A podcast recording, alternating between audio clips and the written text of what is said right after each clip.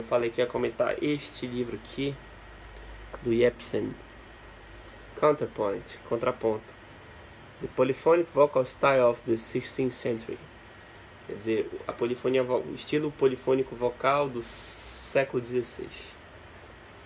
Que já tem uma versão em português, vocês podem conseguir ele na Amazon tem para Kindle, 24 reais se eu não me engano. Então, é, vocês podem acessar diretamente na língua portuguesa, para quem é, não tem ainda conhecimento de inglês. Né? A língua original não é o inglês. Aparentemente, esse autor é nórdico. Né? E ele é um autor importante para a história do estudo do contraponto agora no século XX, século passado. Ele meio que sintetizou os conhecimentos e criou uma uma técnica de estudo diferenciada. E aí eu vou comentar agora esse, esse livro. Na verdade, eu vou primeiro explicar o que é contraponto, porque é, é uma coisa que não é muito difundida hoje, mas que é uma coisa que é, é quem domina enriquece muito o, essas composições e seus arranjos, né? Para música popular a gente vai batizar ele de contracanto. É, vocês sabem, né? Às vezes um, um exemplo um, que eu posso dar de contracanto é Eu Sem Você Não Tenho Porquê, essa música do Vinícius Moraes. Ah, que saudade.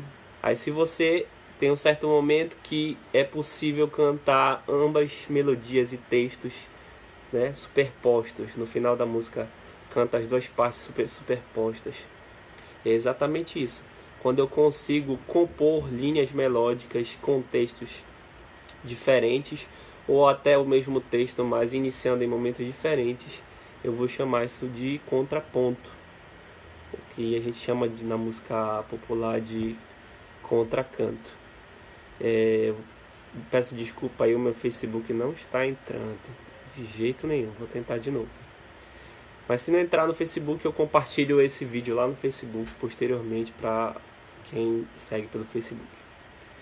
Então, o contracanto, o contraponto, vem de contrapunctum, que é um termo latino, porque começou o contraponto com um gênero chamado organum. Então, de onde vem isso? Primeiro tem o canto gregoriano, o canto medieval sacro que, que se difundiu, que, que se estabeleceu esse repertório por volta do século oitavo, mistura do repertório romano com o repertório galicano. Existiam outros repertórios também é, sacros cristãos, né, chamar de cantos cristãos primitivos de várias regiões. Mas esse repertório se consolidou e se consolidou na forma escrita. Já mostrei alguns manuscritos para vocês aí, coloquei algumas fotos de alguns manuscritos. E a partir do século IX, décimo, né, começa a surgir também essa técnica que é a técnica de você sobrepor melodias.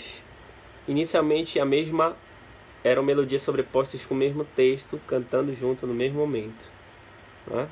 Esse vai ser o órgão paralelo e vai obedecer um intervalo específico de quarta ou quinta justa, são os intervalos permitidos no momento e uh, aos poucos ele vai se desenvolver, vão criar outros estilos de organo, uh, organa no plural, que é o livre, que você vai poder ter mais de um tipo de intervalo, mas o texto ainda vai estar acontecendo de maneira simultânea.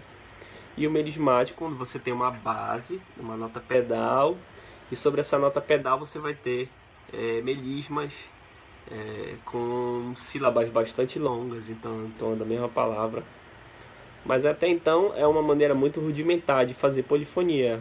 Né? Polifonia é um outro nome que a gente pode batizar o contraponto. Ah. Pois bem, é, esse livro aqui ele vai fazer, ele tem duas partes. E ele vai fazer na primeira parte exatamente mais ou menos o que eu estou falando, que é um apanhado geral histórico da situação. Eu vou ler aqui o índice é, a parte preliminar nessa ponta.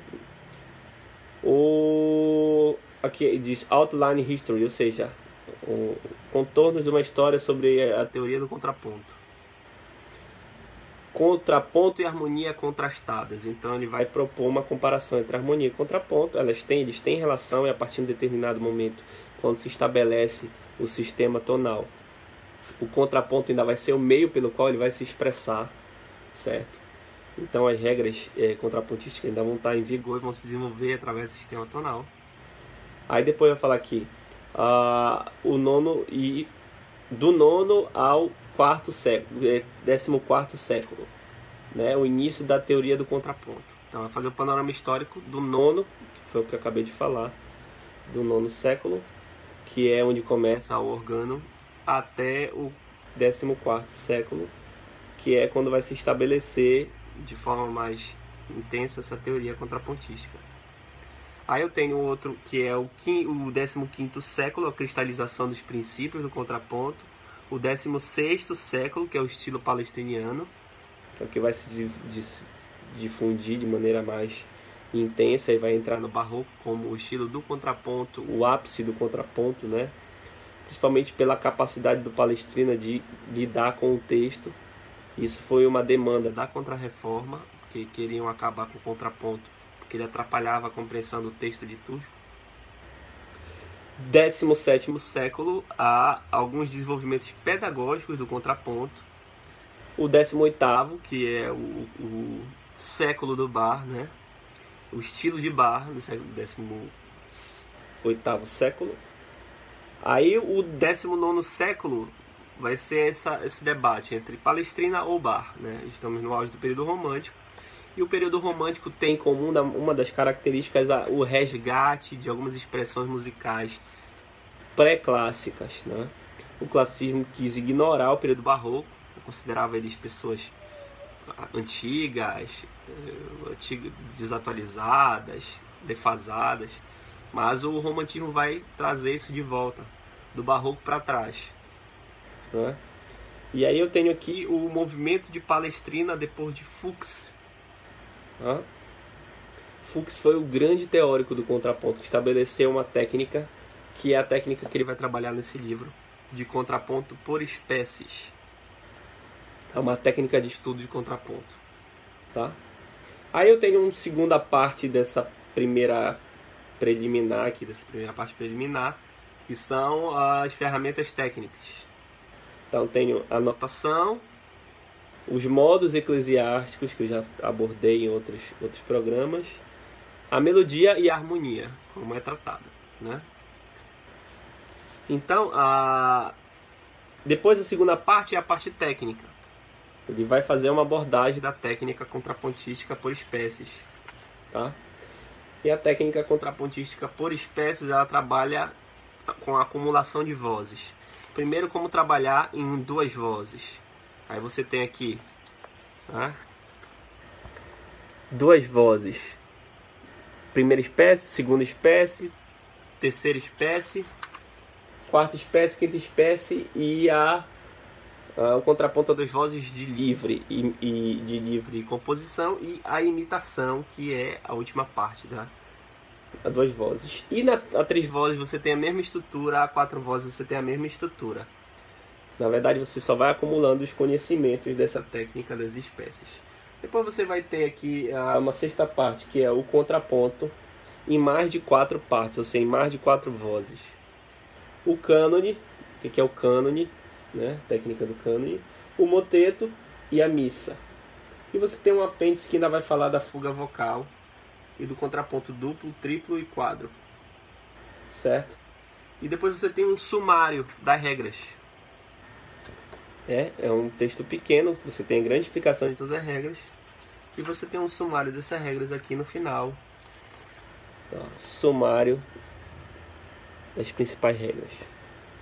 É, então, os intervalos, como são trabalhados, a sucessão de intervalos, é, os pulos, os saltos, é, progressão, os passos da progressão, o ritmo, as consonâncias, é, oitavas e quintas, que vão gerar aquela regra da harmonia da, da, das oitavas e quintas paralelas que não podem ser utilizadas.